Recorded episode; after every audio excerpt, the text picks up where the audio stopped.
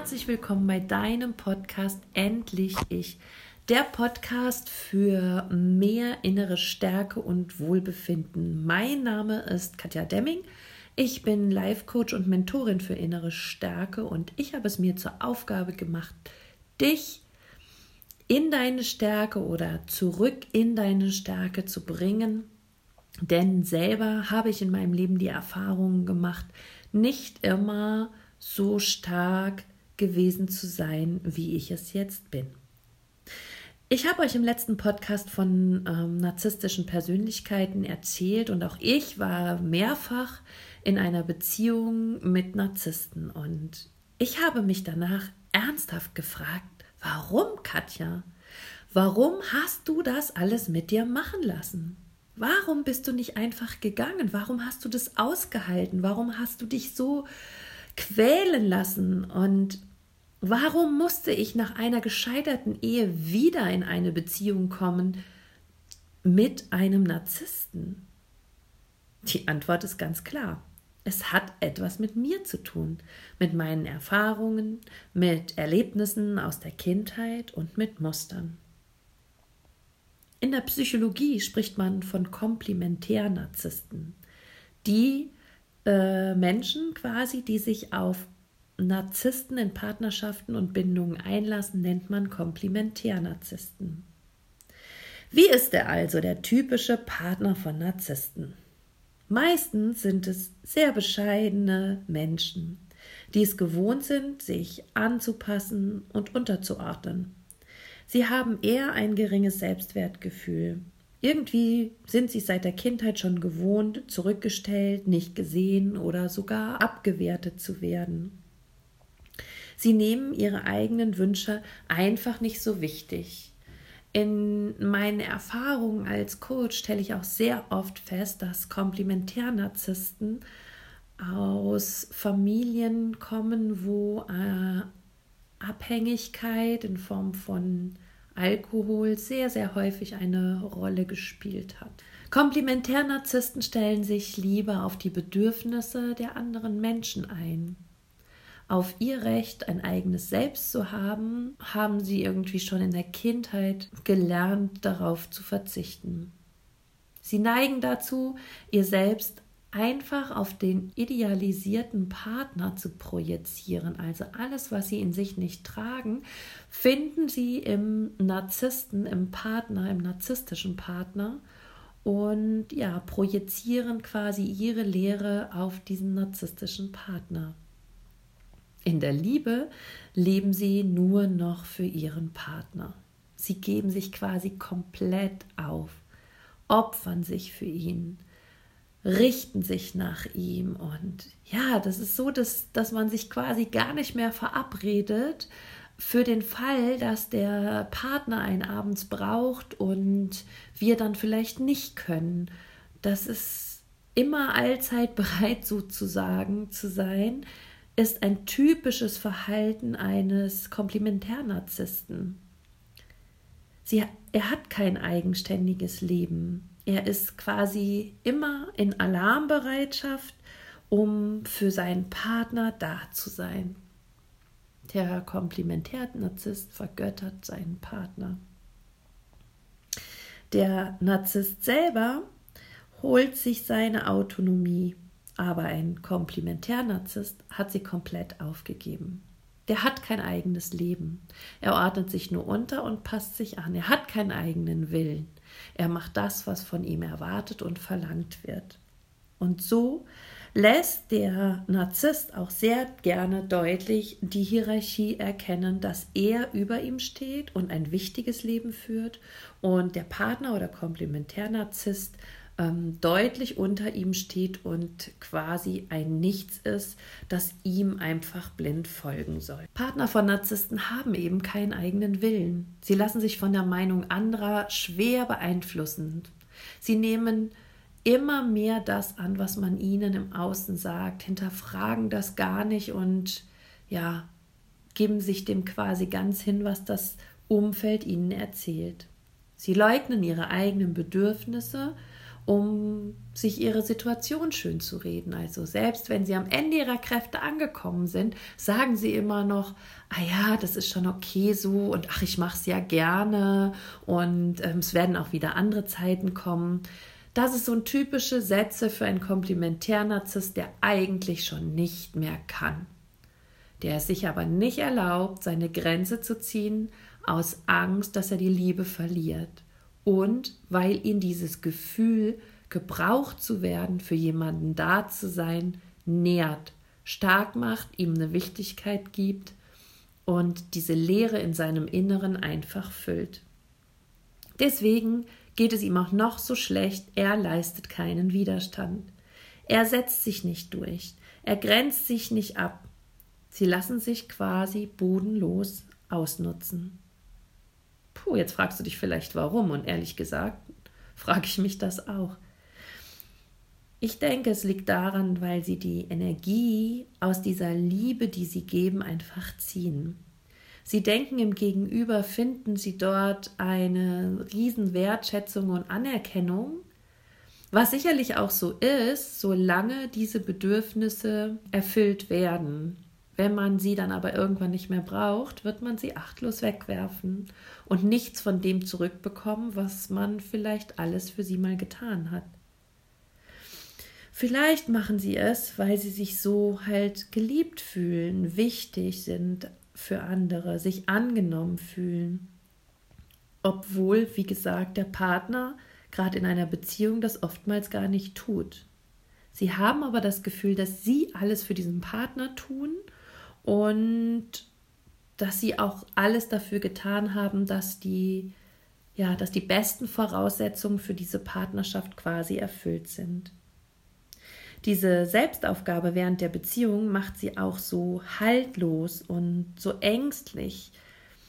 Ja, so dass sie den Weg quasi in die Trennung nicht mehr schaffen, weil sie niemanden mehr haben, der ihnen dann sagt, wo es lang geht, weil sie niemanden mehr haben, an dem sie sich orientieren können, was sie ihm geben können, äh, wann sie zu Hause sein müssen. Sie haben keine Lenkung im Leben quasi. Und das ist ganz, ganz häufig bei Komplementärnarzissten das Problem, dass sie eben, obwohl sie wissen, dass sie schon längst den Schlussstrich hätten ziehen sollen, weil es ihnen nicht gut geht und sie leiden, es nicht schaffen, aus dieser Abhängigkeit herauszukommen, weil sie quasi sich selbst komplett aufgegeben haben, weil sie nur noch für den anderen gelebt haben, weil sie nicht wissen, wie sie durch den Tag kommen sollen, wenn sie sich nicht an jemandem orientieren und seine Bedürfnisse befriedigen können, weil sie nämlich selber keine Bedürfnisse haben. Und diese Haltlosigkeit, die existieren würde, wenn sie sich trennen würde, macht ihnen so, so, so viel Angst, dass sie es lieber weiter erdulden, von diesem narzisstischen Partner weiter ausgenutzt zu werden werden. Komplementärnarzissten definieren ihr Sein nur über den Narzissten und machen sich somit unheimlich abhängig von ihm.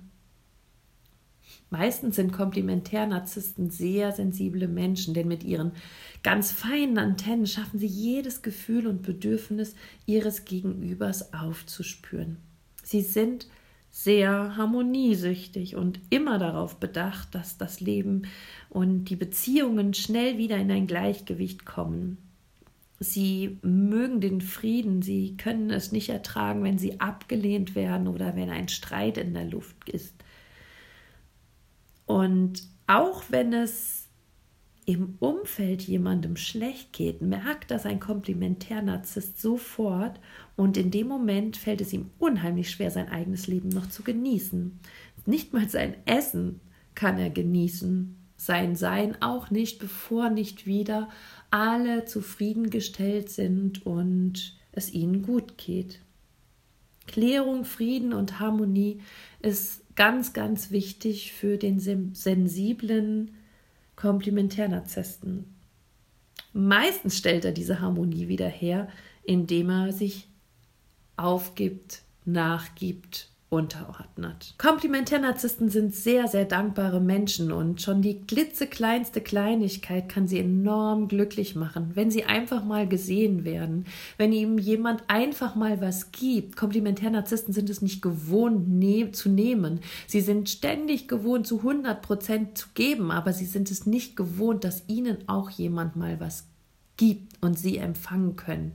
Sehr, sehr häufig tun die sich unheimlich schwer damit anzunehmen, weil sie ihren Wert eben über das Geben definieren. Wenn jetzt jemand von außen kommt und sagt, du äh, bist mir so viel wert, ich tue jetzt mal was für dich, dann ähm, kann es sogar passieren, dass der Komplementärnarzisst es ablehnt und sagt, nee, nee, lass mal, brauche ich nicht, du musst mich nicht fahren oder du brauchst mir nichts mit einzukaufen, ich mache das schon alles selber weil sie es nicht gewohnt sind, ja, etwas zu bekommen. Und sei es nur einfach ein schöner Satz von einem Menschen, der ihnen sagt, hey, ich sehe das, dass du was ganz Besonderes bist. Ich sehe, dass du sehr sensibel bist und dass du sehr, sehr viel Liebe in dir trägst und dass du ja etwa ein ganz besonderer Mensch bist für diese Welt. Solche Sätze kommen beim Komplementärnarzissten nicht an, weil er sich die ganze Zeit sagt, ich bin nichts, und andere sind alles und ich muss ganz, ganz viel geben, damit ich überhaupt nur von anderen gesehen werde. Das Traurige daran ist, dass einfach dahinter steckt, dass sie in ihrer Kindheit nicht erfahren durften, wie wundervoll sie sind, wie besonders sie sind, sondern wahrscheinlich sind sie immer abgewertet worden, nicht gesehen worden und ja, nicht anerkannt worden. Deshalb ist es so, dass er sich einfach freut, wenn nur die klitzekleinste Brotkrume herabfällt und er sie bekommt und er sein Glück dann kaum fassen kann. Ein Komplementärnarzisst lebt einfach nur für andere. Er lebt dafür, anderen dienen zu dürfen, insbesondere für seinen Partner. Ist der narzisstische Partner dennoch unzufrieden mit ihm, dann fängt der Komplementärnarzisst an, sich noch mehr anzustrengen und noch mehr zu geben und noch mehr sich gefügig zu machen und zu gefallen. Und das kostet ihn unbändige Kraft. Er wird müde. Vielleicht macht er viele Fehler auf der Arbeit und seine Leistungskurve nimmt richtig dolle ab.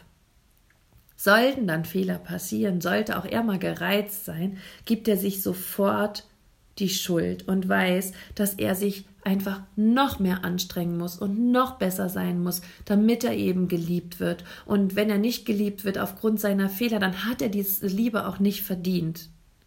Ich hoffe, du spürst, was für einen winzig kleinen Selbstwert Komplementär-Narzissten auch in sich tragen. Somit treffen nämlich hier zwei Menschentypen aufeinander, die eigentlich perfekt zusammenpassen und gleichzeitig aber genau die gleiche Störung haben.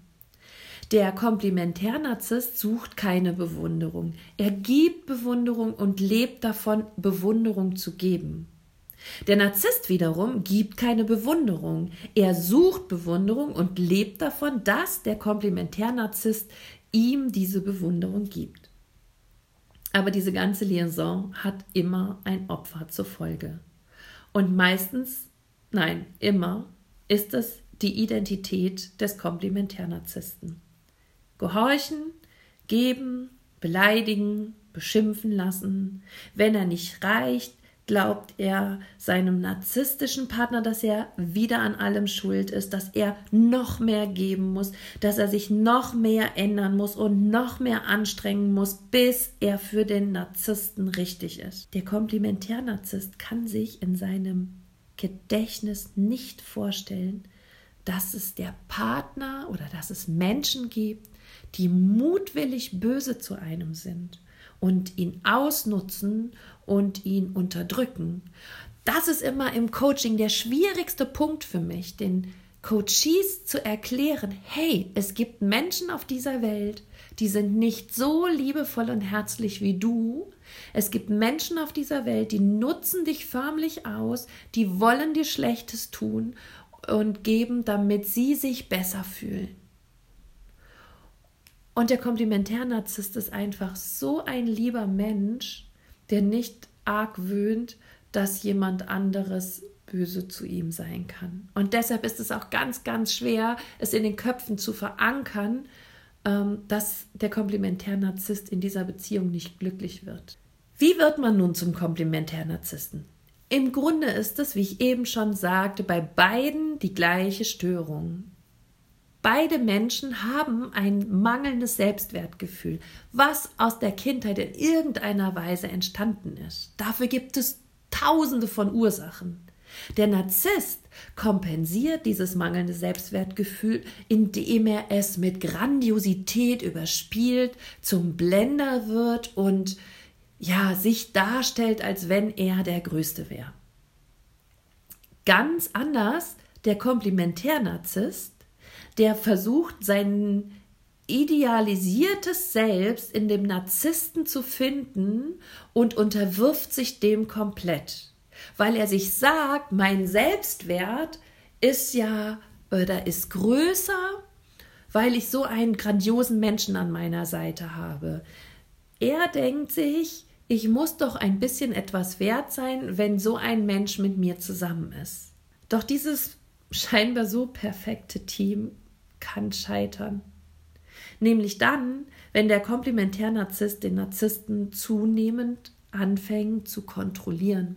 Das ist genau das, was am Ende sich immer weiter runter in die Teufelsspirale quasi hineinsteigert. Weil Komplementärnarzissten strengen sich immer mehr an, noch besser zu sein für den Narzissten, noch näher dran zu spüren, welche Bedürfnisse er hat und dann automatisch irgendwann in so einen Kontrollwahn verfallen, damit sie immer da sind für ihren Partner und ihn immer unterstützen und auffangen können. Beim Narzissten kommt das nicht gut an, weil er fühlt sich dann plötzlich kontrolliert. Und es geht ihm, er fühlt sich eingeengt, er kann diese Nähe nicht ertragen. Und es erinnert ihn an, an, an sein Leben mit seiner Mutter. Und wenn die Partnerin quasi für ihn diese Beschützerrolle der Mutter einnimmt und er sich wieder kontrolliert fühlt wie ein kleines Kind, dann puff, ist die Romantik weg und dann fängt der Narzisst an, sich die maximale Weite zu holen, weil er diese Nähe zu seiner Partnerin einfach nicht mehr ertragen kann. Wie bekommt man maximale Weite in einer Beziehung hin? Indem ich meinen Partner betrüge. Also passiert es, dass die äh, Narzissten so häufig Affären haben um eine maximale Distanz zu ihrem Partner zu schaffen, wenn sie ihnen zu nahe kommen. Hast du dich in all diesen Beschreibungen wiedergefunden? Hand aufs Herz. Viele Muster, die ich heute vorgestellt habe, kommen dir bekannt vor. Du merkst selber, dass du dich komplett aufgibst und mehr dich darum kümmerst, dass es anderen gut geht, dass dein Partner und für deine Kinder super gesorgt wird, du an letzter Stelle kommst? Wenn das so ist, dann lade ich dich ganz herzlich ein, auch in meine Facebook-Gruppe zu kommen, Leben mit Narzissten, weil wir dort dann eine geschlossene Gruppe haben, und mit dieser Community miteinander uns verbinden können und voneinander lernen können und lösungsorientiert miteinander umgehen können. Ich werde immer Tipps und Tools mit reinschreiben. Ich werde euch von meinem Weg erzählen, wie ich daraus gefunden habe, was mir passiert ist und warum ich immer wieder drauf reingefallen bin. Also, Schau gleich nochmal hier in den Show Notes. Ich werde den Link der Facebook-Gruppe reingeben. Oder wenn du dich interessierst, schreib mir einfach eine E-Mail an info@katjademming.com oder ja, guck mal einfach bei Facebook unter meinem Namen oder bei Instagram unter meinem Namen und da findest du auch immer Hinweise und Links in diese Facebook-Gruppe oder zu anderen Dingen, die ich so anbiete. Also, Hast du dich wiedergefunden? Und ganz ehrlich, willst du raus? Hast du verstanden, dass du auch ein Mensch bist, dass du auch etwas wert bist und dass nur du dieses eine Leben hast und es dein Recht ist, in diesem Leben glücklich zu sein und es dir schön zu machen? Möchtest du aussteigen? Was wäre dann der erste Schritt? Du darfst dir dein Selbstwertgefühl nach und nach aufbauen. Und zwar aus dir heraus, ganz unabhängig vom Außen, weil du du bist, weil du grandios bist, unfassbare Liebe, etwas ganz Besonderes, nur weil du so bist, wie du bist, durch dein Sein. Schaut mal, als die, wenn ein Baby auf die Welt kommt, es hat nichts gemacht, es hat nichts geleistet, es ist einfach nur da, es liegt in unseren Armen und wir lieben es. Das ist ein Selbstwert. Der Selbstwert wird uns quasi per Geburt in die Wiege gelegt und jeder Mensch von uns hat diesen unfassbar großen Selbstwert. Alles, was dann sich nicht mehr für uns im weiteren Leben weiterentwickelt, ist unser Selbstwertgefühl. Das kann bei manchen gesund sein, das kann bei manchen zu niedrig sein und bei anderen übersteigert. Und quasi mit der Geburt, mit deiner Geburt, hast du ein großes Selbstwertgefühl mit deinem Sein mit in dieses Leben gebracht. Werde dir darüber bewusst und Überlege dir, was dich ausmacht, was du Besonderes mitbringst, welchen Wert du hast, warum man dich liebt, warum Menschen mit dir zusammen sind, welche Talente und Fähigkeiten dich ausmachen. Fang an, dich selbst zu lieben, dich anzunehmen und für deinen Wert einzustehen. Umgib dich nur noch mit Menschen, die es gut mit dir meinen, die deinen Wert kennen die dich fördern, die dich unterstützen. Fang an, Grenzen zu ziehen. Sag nein, ich bin nicht mehr jederzeit für jeden da. Suche dir Freunde, suche dir Hobbys, mach dich stark und beweise dir jeden Tag aufs Neue, was alles in dir steckt und was du alles kannst. Du wirst nach und nach erkennen, zu wie viel du fähig bist. Überlege mal, du hast vielleicht, ich weiß nicht, wie alt du bist, wenn du das gerade da draußen hörst, aber du hast die bisherige Zeit deines Lebens es geschafft, genau zu eruieren mit deinen feinen Antennen, was andere Menschen von dir brauchen. Und diese feinen Antennen fang nun an, für dich selber zu nutzen und gib dir das, was du selber brauchst. Natürlich geht das nicht alles von heute auf morgen. Das Ganze ist ein Prozess, das ist ein Weg, auch den bin ich gegangen. Ich muss ganz ehrlich sagen, ich habe mich ja damals regelmäßig coachen lassen. Dadurch ging es deutlich schneller. Rückblickend würde ich für mich sagen, nach einem Jahr ging es mir sehr, sehr viel besser. Habe ich in mir geruht, konnte ich mich selber aushalten, habe ich meinen Wert erkannt. Und noch ein Jahr später oder ein halbes, dreiviertel Jahr später war ich in einer wundervollen Partnerschaft, die mich ebenfalls noch ja getragen hat, unterstützt hat und mich weiterhin in diesem Heilungsprozess auch unterstützt hat. Denn ganz ehrlich, als erstes darfst du deine Wunden heilen und dann kommt auch der richtige Partner. Das ist meine Meinung. Mit Coaching glaube ich, dass man das ganz gut in einem Jahr hinbekommen kann, dass du deutlich weiter vorne bist und deutlich mehr deinen Wert erkennst und weißt, wie es lang geht. Gut, wenn du Interesse an einem Coaching hast, melde dich gerne. Ich bin immer für dich da, denn ich wünsche mir von Herzen, dass es dir gut geht und dass du aus so pathologischen Beziehungen herauskommst und ein gesundes Selbstwertgefühl dir gegenüber bekommst, was dich innerlich stark macht und dich dabei unterstützt, wirklich deine Bedürfnisse zu erfüllen und deinen Weg zu gehen und deine Träume zu verwirklichen, denn es ist dein Leben. Also sorge gut für dich.